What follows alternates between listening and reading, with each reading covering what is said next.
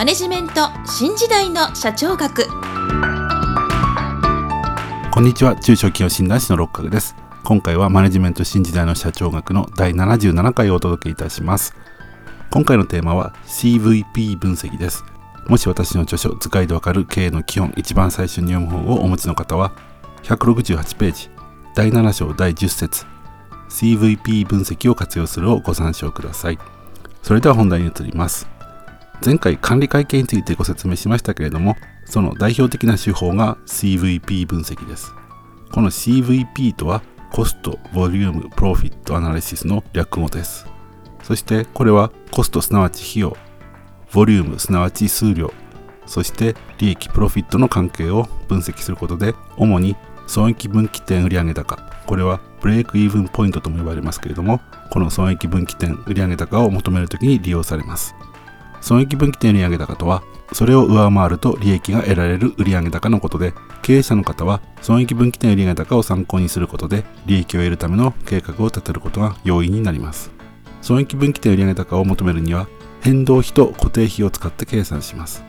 変動費とは売上高に比例して増加する費用のことで固定費は売上高とは無関係に一点掛けてある費用のことを言います。本来は両者とも厳密に計算されるべきですけれども中小企業では売上原価を変動費販売費及び一般管理費を固定費として計算してもおおよその分析が可能です。では具体的に損益分岐点売上高を求めるにはどうしたらよいかというとまず売上高に対する変動費の割合を求めます。これは変動費を売上高で割って求められますけれどもこれを変動費比率と言います。次に100%から変動費比率を引いた値を計算します。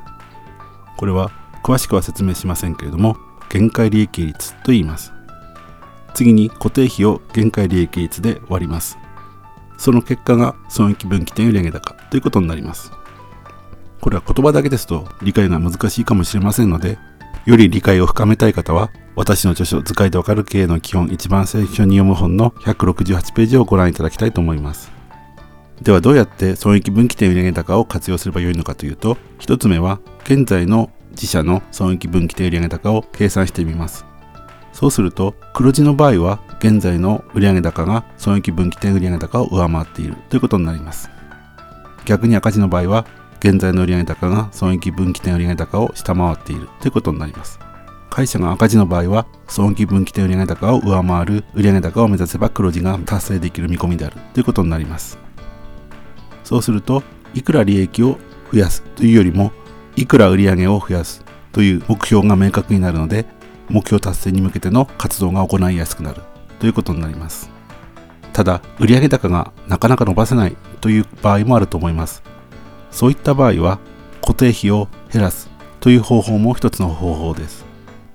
ここでは詳しく述べませんけれども固定費を下げると損益分岐点売上高は減少します。そこで例えば事務所や倉庫など賃料が発生する契約を一部解除し固定費を下げる一方で売上高を維持すれば固定費が減少した分利益が増加するということになります。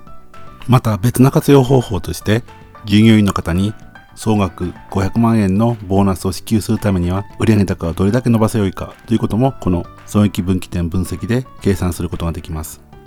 これは損益分岐点を計算するときに固定費に500万円を加えた金額での必要売上高を計算することによって求めることができますがこのように従業員の方のモチベーションを増やすためにいくら売上高を増やせばこれだけボーナスを支給できるというように社内に示すことによって売上高増加のための活動を実践していくということも可能です。それでは今回はここまでとしたいと思います。次回は新しくテキストを変更いたします。次回からは図解でわかる小さな会社の経営戦略一番最初に読む本をテキストとしてご説明をしていきたいと思います。今回もマネジメント新時代の社長学をお聴きいただきありがとうございました。また来週皆さんのお耳にかかりましょう。